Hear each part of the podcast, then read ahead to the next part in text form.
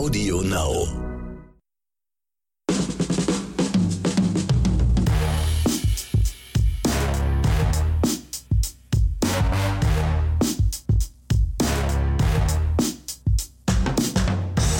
Willkommen zu einer neuen Episode von Oscars und Himbeeren. Mein Name ist Ronny Rühl und mir gegenüber sitzt mein werter Kollege Axel Max. Einen wunderschönen guten Tag. und wir haben heute wieder natürlich ein paar Oscars und eine Himbeere im Gepäck. Für Oh alle ja. da draußen, die halt nicht wissen, was sie bei den Streamingdiensten gucken sollen oder die, die sich einfach nur darüber aufregen wollen, was wir für einen Müll labern und sagen, ihr habt ja eh keine Ahnung. Wir gucken Richtig. gerade das, was ihr nicht empfehlt, ja? Keine Ahnung ist auch eine Ahnung. Das kann jeder für sich selber entscheiden. Ja, also wir haben heute ein paar Oscars im Gepäck und unsere Himbeere ist heute ein Film, wo wir eigentlich gehofft hatten, es wäre ein Oscar. Nicht? Genau, Sind wir den hatten ehrlich? wir ja letzte Woche groß angekündigt und äh, Genau. wollten, wollten da ja eigentlich eine ganze Sendung drüber machen, aber Ja. es ist so ein Reinfall geworden, dass wir gesagt haben, so können wir unsere Zuhörer nicht äh, Ja, genau. ins Wochenende lassen, sondern da muss noch was Positives bei reingepackt werden. Deswegen ein paar Oscars und die dicke Himbeere. Ja, Möchtest du sagen? Ich trau's es- mich gar nicht zu es, sagen. Es, ist ja schon angeteasert worden. Also es ist Ja. natürlich, also Wonder Woman 84 kriegt auf jeden Fall heute die Himbeere. Oh ja. Und ähm, ja, und aus diversen Gründen, die wir natürlich erst am Ende erläutern werden. Aber der Film hat mich sehr, sehr enttäuscht. Mich also auch, Wirklich, also- wirklich enttäuscht. Ja. Und ich hatte mir so einen schönen Tag daraus gemacht. Das ist, ne, man war auf Arbeit, man hat sich den ganzen Tag darauf gefreut. Ja. Dann bin ich nach Hause, habe mir noch was Schönes zu essen gemacht, habe mich dann hingesetzt und gesagt, so, oh, jetzt Wonder Woman. Und dann, naja, Genau, wir werden halt- nachher hören. Ja, aber das ist halt einer dieser Filme, halt dieses typische Blockbuster-Kino, wo man Ja. ins Kino geht oder halt in dem Fall jetzt abends sich zu Hause hinsetzt und denkt, okay, heute Abend ein klein bisschen Gehirn ausschalten, nicht total, aber ein klein bisschen. Und ähm, ja, und dann sitzt man da so und denkt nach zehn Minuten, Bitte? was ist das? ja, also ja, auf jeden Fall am Ende kommen wir dazu. Ähm, am Anfang kommen jetzt erstmal wieder unsere Empfehlungen, unsere Oscars und da macht diesmal der Axel den Anfang und ich habe heute so eine Art Kombi-Oscar im Gepäck. Also ich habe heute einen Film und es gibt dazu auch noch eine, sage ich mal, ich nenne es mal jetzt einen Begleitdokumentarfilm, der, der sich mit derselben Thematik befasst. Das wären heute meine beiden Oscars, aber zuerst werde ich mal das Wort an Axel übergeben und dann später kann Ronny seine Empfehlungen rausdreschen. Oh yeah. Ja, mein erster Oscar heute geht an Palmer. Das ist ein Film, der läuft auf Apple TV. Und ich kann nur empfehlen, wer Apple TV hat oder jemanden kennt, der Apple TV hat, sich äh, wirklich diesen Film anzuschauen. Das, es ist ein Dramafilm mit Justin Timberlake und der wirklich ähm, auf eine ruhige und sehr imposante Art und Weise ähm, das Leben des Eddie Palmer, so heißt äh, Justin Timberlake in dem Film, darstellt.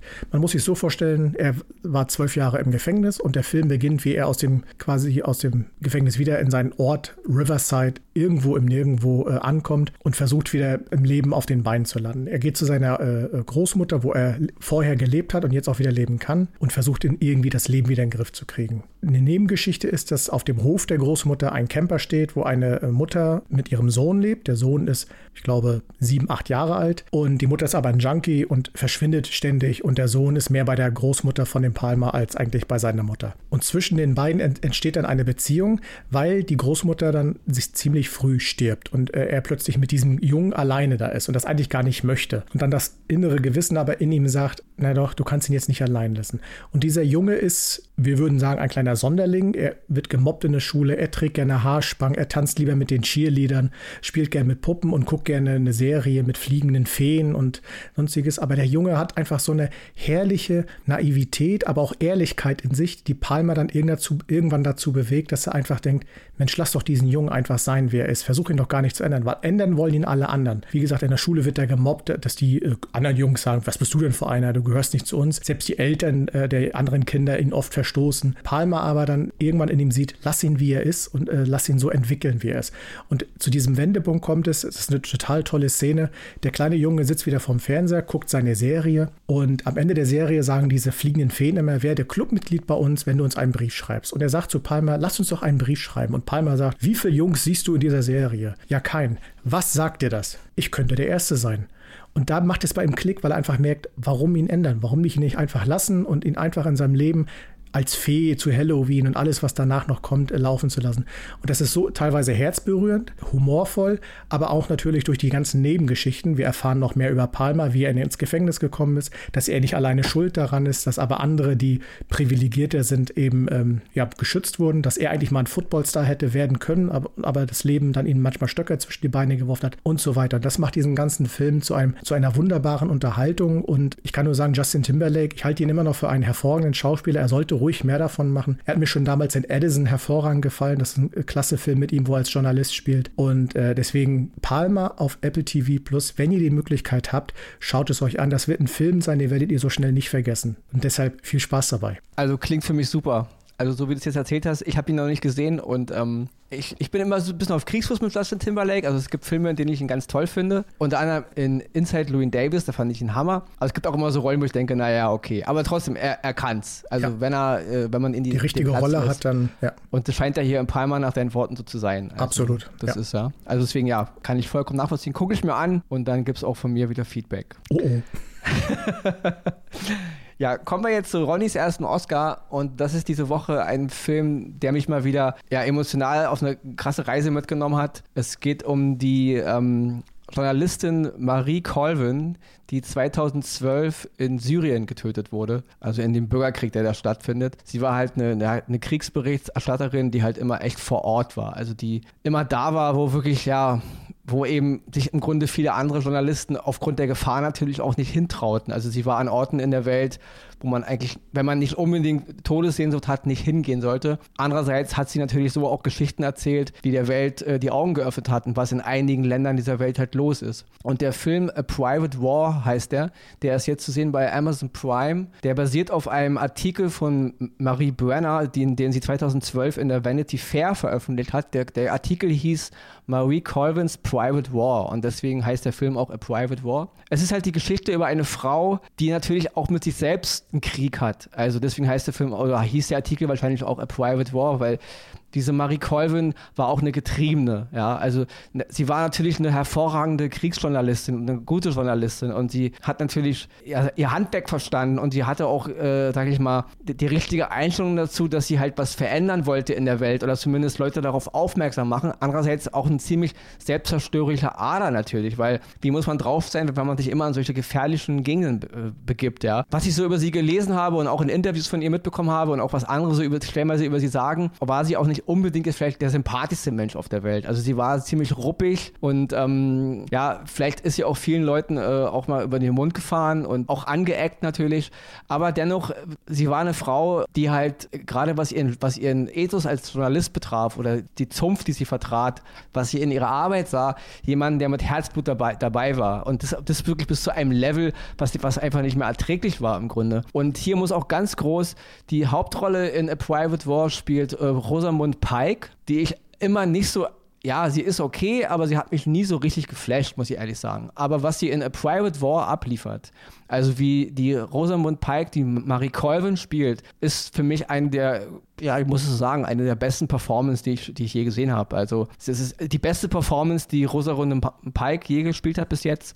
Es ist, ist für mich auch eine Oscar-würdige Performance gewesen. Also ähm, ich habe es nicht im Kopf, wer 2018, von da ist der Film, wer, wer da den, den Oscar bekommen hat als beste weibliche Hauptrolle, aber ich denke, sie wäre auf jeden Fall eine Kandidatin gewesen. Für mich also eine ganz tolle Darbietung von dieser Frau. Und der Film begleitet im Grunde ja, ich würde so sagen, die letzten elf Lebensjahre. Natürlich am Anfang so mehr so in Episoden und am Ende sind wir dann halt im Jahr 2012 äh, an dem Ort in, in, Syrien, in Homs, wo halt dann die Marie Colvin leider getötet wurde. Es ist ein eindringliches Porträt, also es, es ähm, führt uns ein bisschen vor Augen, was, was, Kriegs, was Kriegsberichterstattung bedeutet, auch für die Journalisten vor Ort, für die Kameraleute, für all die Fotografen, die da halt, wir sitzen immer nur sonntags oder gucken halt im Internet und sehen wieder, ach ja, hier hat es wieder mal ein Massaker gegeben und da sind wieder Flüchtlinge eingeschlossen. Aber es ist immer sehr schwer zu transportieren, was diese Menschen eigentlich durchmachen. Ja? Also es ist ja nicht so, dass, ich meine, sie, sie, sind ja, sie sind ja vor Ort und ihr Leben ist genauso in Gefahr und sie müssen dann genauso diese, diese ganzen, diese Dinge durch, durchlaufen, die halt auch die Leute vor Ort durchlaufen. Und das ist ist immer,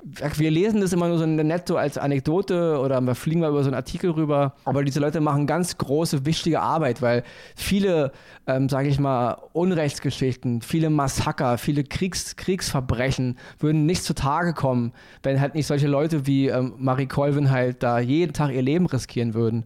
Und äh, das ist auch, der Film ist auch ein Appell für diese ganze Zunft. Ne? Ähm, der Regisseur Matthew Heinemann ist eigentlich schon mehr ein Dokumentarfilmer, was dem Film aber auch zugutekommt, weil so auch die ganze Stimmung und die ganze Optik, wie es so inszeniert ist, für mich nie so eine Art übertriebenen Pathos hat oder zu, zu viel Action. Im Gegenteil, ich habe wirklich das Gefühl, ich gucke ein realistisches Szenario und es ist, es ist ein Film, deswegen auch der Titel A Private War. Man ist auch sehr viel bei, bei halt Marie und wie sie sich fühlt. Also auch wenn sie wieder zu Hause ist, wie, wie, sie, sich, wie sie sich da fühlt. Also sie musste immer wieder zurück, immer wieder zurück an die Front, immer wieder, ja. Und ähm, es ist, war auf jeden Fall, also es, es war eine mutige Frau. Es war eine Frau, die natürlich bis zum Ende im Grunde für die Ideale und auch für die Ideale des Journalismus, so wie sie ihn verstanden hat, im Grunde ihr Leben gelassen hat.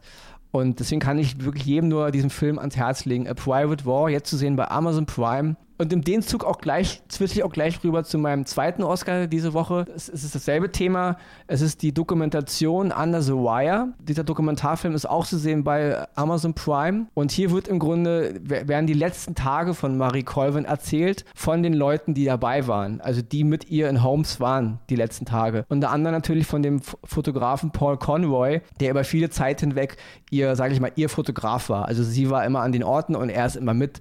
Sie hat die Stories gemacht gemacht, sie hat die Leute gefunden, er hat die Bilder dazu geliefert. Und der erzählt im Grunde jetzt in dieser Dokumentation Under the Wire, die, wie diese Zeit halt war. Also wie Marie war und wie, wie dieser, äh, dieser Syrien-Konflikt eben, der ja auch äh, lange gar nicht so richtig als Bürgerkrieg wahrgenommen wurde, sondern so mehr so, dass die äh, Regierungstruppen im Grunde gegen Terroristen kämpfen. Aber sie haben natürlich gegen Zivilisten gekämpft. Ich meine, sie haben, sie haben Frauen und Kinder und, und äh, Leute, die eben weder Soldat waren noch Terroristen, da in Schutt und Asche gelegt und zerbombt zerbombt und getötet halt. Und das erzählt die Doku auch sehr interessant. Dieser, man sieht halt die, diese Bilder, die halt äh, Paul Conroy aufgenommen hat und auch die Fotos. Und das alles in so einem Kontext gesetzt. Es ist eine Art Doku gegen den Krieg in Syrien und auch wie das alles so ein bisschen da, naja, sage ich mal, auch medial nicht so wahrgenommen wurde, wie wir es eigentlich heute wahrnehmen. Ich meine, es ist ja wir reden ja wirklich von einem jahrelangen Bürgerkrieg und es hat sich ja im Grunde gravierend nicht viel geändert, ja. Ich meine, äh, Marie Colvin ist äh, vor neun Jahren gestorben. Also wir, das ist neun Jahre her. Das macht die Doku eben auch hervorragend. Es ist eine Doku über die letzten Tage von Marie Colvin, aber eben auch eine Doku darüber, äh, was da in Syrien passierte und im Grunde immer noch in den letzten Jahren und heute auch noch passiert. Und deswegen, mein zweiter Oscar geht an die Dokumentation Under the Wire, auch zu sehen bei Amazon Prime. Und ich kann jedem wirklich dann nur mal empfehlen, sich so eine Art, es ist ein anstrengender Abend natürlich. Es ist kein Entspannungsfilmabend, aber sich A Private War und Under the Wire am besten in einem Rutsch anzugucken, wenn man die Zeit hat. Es wird wehtun, es wird wirklich an, ja, es ist unangenehm, keine Frage. Es ist, das ist nichts wirklich für ein Glas Bier und eine Tüte Popcorn. Es ist harter Stoff, aber auf jeden Fall von mir diese beiden Oscars diese Woche werden hier ja, zementiert sozusagen. Hört sich beeindruckend auf jeden Fall an. Dann kommen wir jetzt schweren Herzens zu Himbeere, aber auch was heißt schweren Herzen? Im Grunde ist es ja unser Lieblingspreis und ähm, auch eine Wonder Woman muss es ertragen, wenn sie halt einen scheiß Film macht, dann muss sie eben damit leben, dass auch von uns zerrissen wird. Gut, Wonder Woman 1984 ist seit letzter Woche ähm, auf Sky zu sehen und äh, wir beide haben ihn uns angeschaut und ich persönlich war einfach dann am Ende des Films, ich hatte dir noch geschrieben, ich muss erstmal eine Nacht drüber schlafen, weil ich an, am Ende des Films noch gar nicht so wusste, finde ich ihn jetzt schlecht oder ganz schlecht und am nächsten Morgen war mir dann klar, okay, ich finde ihn so richtig schlecht. Und äh, nein, der Film hat mich einfach nur enttäuscht. Es ging ich, ich weiß nicht, wo ich anfangen soll. Am Anfang passiert lange Zeit nichts oder nicht so richtig was. Damit konnte ich leben. Den Inhalt, die, die Idee, die hinter der Story äh, steckt, die fand ich gut. Das war, äh, das war interessant, das hätte auch was Großes werden können. Aber wie es sich dann so hin, Stück für Stück dann entwickelte und wie es dann nachher auch geendet hatte, habe ich dann wirklich gesagt, was? Warum? Weshalb? Wieso? die große Diana Prince, die, die Wonder Woman, die im ersten Teil äh, über dieses Schlachtfeld im Ersten Weltkrieg äh, heroisch äh, hinweglief, die gegen Ares, ihrem Bruder, äh, gekämpft hat und und für alles das einstand, woran sie glaubte. Und, und dann kommt Wonder Woman 84 und gefühlt hat sie irgendwie all das, dieses ganze Heldentum in den Jahren zwischen den beiden Filmen komplett irgendwie weggelegt. Sie kämpft am Anfang noch für Gutes und ist auch im Einsatz, aber danach ist irgendwie so ein, ja, wo man sich fragt, was ist mit ihr passiert? Braucht sie einen Therapeuten? Ja. Hat sie äh, ja. Burnout? was ist mit ihr? Und ja. äh, ich, ich habe es nicht gecheckt und äh, ja, vielleicht möchtest du mal mit deinem fulminanten ja. Hintergrundwissen auch noch. Ich muss mich jetzt ganz kurz fassen immer, ne? Also, ich muss mal kurz das Positive an dem Film aufzählen. Ja? Mich hat ganz doll beeindruckt Pedro Pascal, der hier halt diesen Bösewicht spielt, nicht? weil der für mich komplett gegen seinen Typ gespielt hat. Ja? Also dieses, dieser, den man halt erst so kennengelernt hat in der Serie Narcos oder auch sein Part in Game of Thrones oder jetzt als der Mandalorianer. Diesen schmierigen äh, Loserlappen, den er hier spielt, der dann eben unverhofft zur großen Macht kommt, den spielt er so, mit, so bravourös, dass ich überhaupt nicht mehr Pedro Pascal gesehen habe. Also ich musste ein paar Mal hingucken, ist es überhaupt der Schauspieler? Schauspieler, also das ist positiv, fand ich super. Das nächste ist Wonder Woman 1984 ist natürlich auch eine Hommage an die 80er. Es ist auch eine Hommage an die alte Serie aus den 70s, wo halt Wonder Woman noch, ja, dieser Good American Girl, die halt durch die Gegend rennt und äh, Leute rettet. Fand ich so als, als Hommage an die 80er okay. Es wirkte wie ein Film aus den 80ern. Es wirkte auch stellenweise so hohl wie ein Film aus den 80ern. Die Action wirkte wie aus den 80ern, auch die Optik, auch diese kleine Love-Romanze, die sie da wieder reinbringen mit Chris Pine. Wie der jetzt wieder in die Story zurückkommt, okay, ähm, ja, ist natürlich ein bisschen Spoiler. Blödsinn. Ja, auch Blödsinn, aber gut. Ja. Aber das ist es, also das Positive ist, wie er gemacht war, stilistisch, dieses 80er-Flair. Fand ich gut, hat innerhalb des Films funktioniert. Was mich stört, ist natürlich A, wie du schon sagst, das war nicht die Diana Prince, die wir kannten. Das war nicht die Diana Prince, die in Wonder Woman 1, die in äh, Batman gegen Superman eingeführt wurde. Das war wieder diese klassische 80er Jahre All-American Girl äh, Wonder Woman. Also diese billige, Anführungsstrichen, billige Kopie eines, eines Comics aus einer Zeit, in der halt, ja, Wonder Woman im Grunde mehr eine Art hübsche, ich nenne es mal jetzt, mehr so eine Art, ja, ich, nenn, ich will jetzt nicht das Wort aussprechen, ja, piep, piep, piep, Maus ist, ja. Also das hat irgendwie nicht funktioniert. Das hat absolut konterkariert, was die Geschichte der Wonder Woman eigentlich innerhalb des DC-Universes, also des DC-Universes im Kino, jetzt gemacht hat. Und da muss ich auch mal ganz krass eine Sache erwähnen. Wie du schon sagtest, Wonder Woman 1 handelt im Ersten Weltkrieg. Wir lernen Diana Prince kennen, wie sie eben auf dieser Insel der Amazon da unter ihrer Mutter und mit ihrer Tante und äh, so fängt der Film ja an, der erste Teil. Und dann wird sie halt durch diesen Piloten in den Ersten Weltkrieg involviert. Geht dann halt raus in die Welt und ist ja dann am, Ende, weil ja auch dann ihre große Liebe stirbt, wobei ich diese Szene in Wonder Woman 84 wieder schön fand, wo sie im Grunde wo es um ihre Liebe geht. Die fand ich irgendwie gut. Da spielt auch äh, Gal Gadot hervorragend, auch selbst Chris Pine hat mich berührt im Stile der 80er Jahre romantischen Komödie. Fand ich gut innerhalb des Films, aber nicht innerhalb des DC-Universums. Also worauf ich aber hinaus will. Und dann ist sie halt diese desillusionierte Frau, die am Ende des, des Ersten Weltkrieges, also 1918, und jetzt kommt ein Zitat aus Batman gegen Superman, da ist sie, wird sie eingeführt von Zack Snyder, hervorragend übrigens. Da sagt sie zu Bruce Wayne am Grab von Superman, ich habe vor 100 Jahren Abstand von der Menschheit genommen, von einem Jahrhundert des Grauens. Der Mensch hat eine Welt erschaffen, in der Zusammenhalt unmöglich ist. Im Original sagt sie, a hundred years ago I walked away from mankind. Also sie sagt, dass sie 100 Jahre nichts zu tun hatte mit der Menschheit. Am Ende des Weltkrieges 1, 18 und erst 2018, zu der ja Batman gegen Superman handelt, greift sie wieder ein. Ja, weil jetzt eben die Welt bedroht wird Doomsday und weil nämlich auch in Man of Steel wird Superman eingeführt. Auch hier ganz wichtig, Clark Kent opfert seinen Ziehvater, gespielt von Kevin Costner. Er lässt ihn von dem Tornado, wer Man of Steel kennt, er lässt ihn sterben und guckt zu, wie sein Ziehvater stirbt, weil sein Ziehvater ihm beigebracht hat, die Welt ist noch nicht bereit für deine Wunder.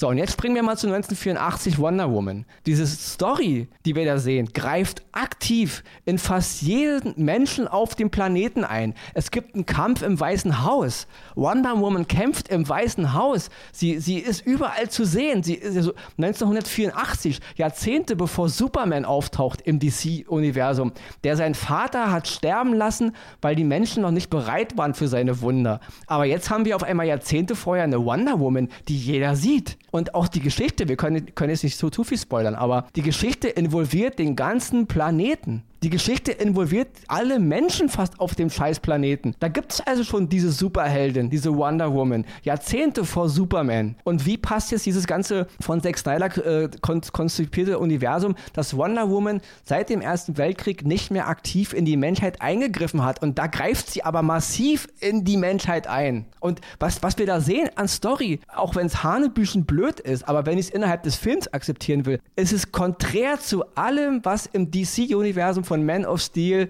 von Wonder Woman 1 und von Batman gegen Superman etabliert wurde. Ich habe vor 100 Jahren Abstand von der Menschheit genommen. Abstand von der Menschheit. Wie passt jetzt bitte diese Geschichte von 1984 in diesen Kontext?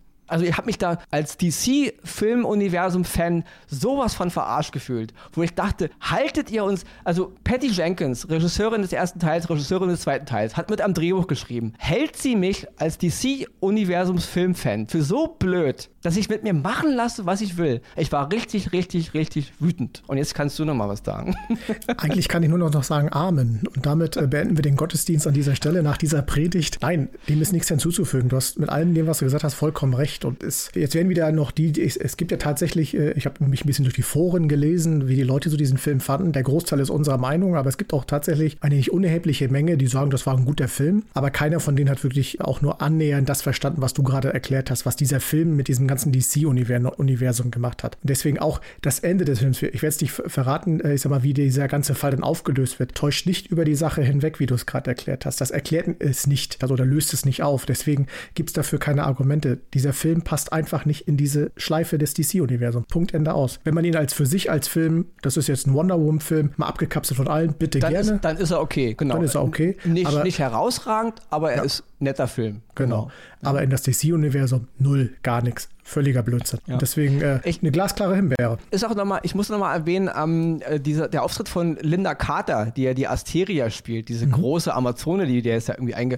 Fand ich irgendwie nett, weil ja nun sie damals in den Ende der 70s diese Wonder Woman im Fernsehen gespielt hat. Das, das, das fand ich gut, es war auch, aber es passte eben nicht in dieses ganze genau. Konstrukt. Genau. Ich habe mich, hab mich so gefühlt, was wollt ihr mir jetzt erzählen? Also, das ist eh das Problem des, des DC-Filmuniversums. Hier macht ja echt jeder, was er will. Also, mhm. es gibt gar keinen kein roten Faden. Und das fand ich hier ganz, ganz frappierend störend. Ja? Das ist für mich eine ganz unangenehme Entwicklung, dass ich immer so das Gefühl habe, ich bin doch nicht euer, euer Kasper als Fan, als Filmkonsument, dass ihr mir jeden Müll, so wie ihr gerade Lust und Laune habt, mir vor die Füße schmeißen könnt. Ja. ja? Und das ist, ist, ist eine Beleidigung, sind wir mal ganz ehrlich. Auch wer, das, wer den Film gut finden will, im Kontext der 80s, im Kontext der Wonder Woman, wie sie in den Comics ist, im Kontext dieser alten Serie, das verstehe ich alles. Ich verstehe diese kleine Blase, in dem man sich dann da befasst. Auch aufgrund der Farben schon, wie der Film ganz, wie ich schon eingangs sagte, er ist ja gut inszeniert. Er funktioniert ja als 80s-Blase hervorragend. Allerdings, den Kritikpunkt habe ich nicht von der Musik. Also für einen Film, ja, der in nee, 80ern spielen nicht. sollte. Die das Musik stimmt. ist von Hans Zimmer und die Musik ja. alleine, wenn man sie nur hört, super. Das stimmt. Aber sie passt nicht in das 80er Jahre. Überhaupt nicht. Da hätte man viel, viel geilere Sachen machen können. Absolut. Und da hast du nämlich recht. Da gibt es auch, diese, die, ob die Hans Zimmer, die Musik, die Hans Zimmer geschrieben hat für einige DC-Filme, die ist der Hammer. Ja. ja.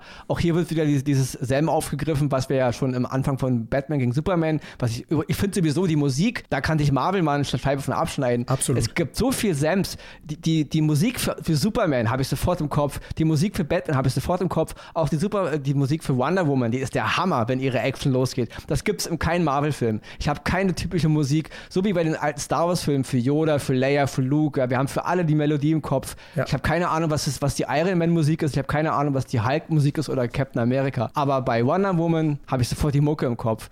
Bei Batman und bei Superman auch. Also da nochmal ein ganz großes Lob an Hans Zimmer für diesen Score, den er da geschaffen hat. Mhm. Ja. ja. gut, dann gebe ich dir jetzt das Schlusswort. ja, ich glaube, Arschtritte haben wir jetzt genug verteilt. Äh, tut uns leid, Gal Gadget, aber da musst du dann eben auch mal durch. Vielleicht also mit dem Ende des Films ist ja schon der dritte Teil, äh, der dritte Teil irgendwie ja so ein bisschen angeteasert worden, äh, kann man von ausgehen, aber dann werden wir sehen, werden wir uns dann hier wieder ein paar Jahren unter, darüber unterhalten. Dann bleibt uns jetzt nur noch einfach erst einmal die wieder sehr charmante Zusammenfassung von Verena Maria Dittrich uns anzuhören. Die Oscars gehen dieses Mal an Palmer, Filmdrama über eine ungewöhnliche Freundschaft mit Justin Timberlake, zu sehen bei Apple TV Plus. A Private War, schonungslose Filmbiografie über die Journalistin Marie Colvin mit Rosamund Pike, zu sehen bei Amazon Prime. Under the Wire, Dokumentarfilm über die letzten Tage der Kriegskorrespondentin Marie Colvin, zu sehen bei Amazon Prime. Die Himbeere geht in dieser Woche an Wonder Woman 1984, zweite Verfilmung der gleichnamigen Comicreihe mit Gal Gadot als Amazone Diana Prince, zu sehen bei Sky.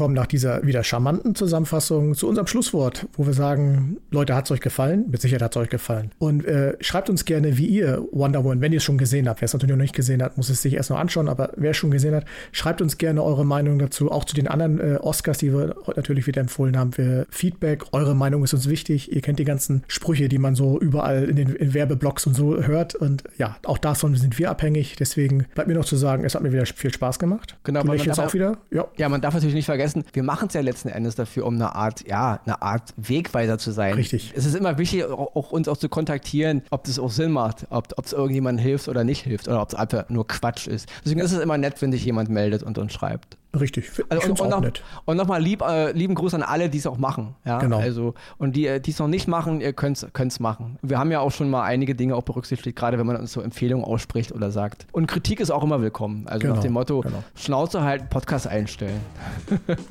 Kann man so machen. okay, ja, dann bleibt mir noch natürlich klassisch zu sagen, bleibt uns treu, bleibt gesund und wir hören uns nächste Woche. Bis dahin, Horido.